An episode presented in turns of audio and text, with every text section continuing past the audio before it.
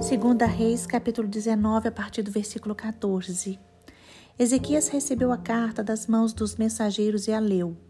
Então Ezequias subiu à casa do Senhor e estendeu a carta diante do Senhor. E Ezequias orou diante do Senhor, dizendo: Ó Senhor, Deus de Israel, que estás entronizado acima dos querubins, somente tu és o Deus de todos os reinos da terra. Tu fizestes os céus e a terra. Inclina, ó Senhor, os ouvidos e ouve. Abre, Senhor, os olhos e vê. Ouve as palavras de Senaqueribe, as quais ele enviou para afrontar o Deus vivo. É verdade, Senhor, que os reis da Síria assolaram todas as nações de suas terras e lançaram no fogo os deuses deles.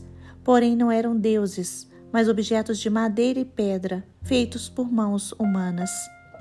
Por isso os destruíram.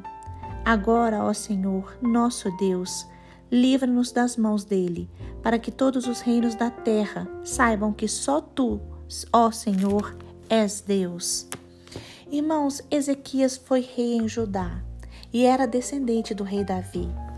No momento de necessidade e de desespero, ele orou a Deus, porque o rei da Síria, Senaqueribe, havia afrontado o único Deus verdadeiro, comparando-o a deuses feitos de pedra ou de metal. Esse rei também havia mostrado desprezo e ameaça por Jerusalém. O rei Ezequias então ora ao Senhor. Com suas palavras ele adora a Deus, porque Deus é o único Deus verdadeiro. Ezequias pede que o Senhor incline os seus ouvidos e esteja atento à sua súplica. Senaqueribe, por sua vez, afirma que nenhuma nação foi salva ou liberta por seus deuses, e com certeza Judá também não seria.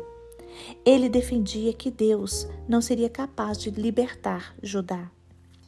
Mas Deus é o Senhor de toda a terra.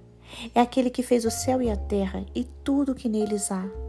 Por isso o rei Ezequias implora por ajuda e socorro do Senhor, porque Deus agindo em favor de Judá ninguém poderia impedir. Todas as nações da terra saberiam que o Senhor é o único e verdadeiro Deus.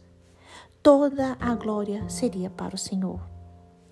Então, em uma atitude honesta, numa atitude de fé, numa atitude sincera, Ezequias ora e atrai a atenção de Deus. Assim, o povo de Deus venceu a batalha, porque lutou debaixo do poder da oração.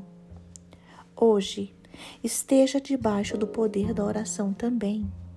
Creia no Pai, ore a Ele, espere com confiança o seu agir, espere com confiança o seu milagre e adore ao Senhor.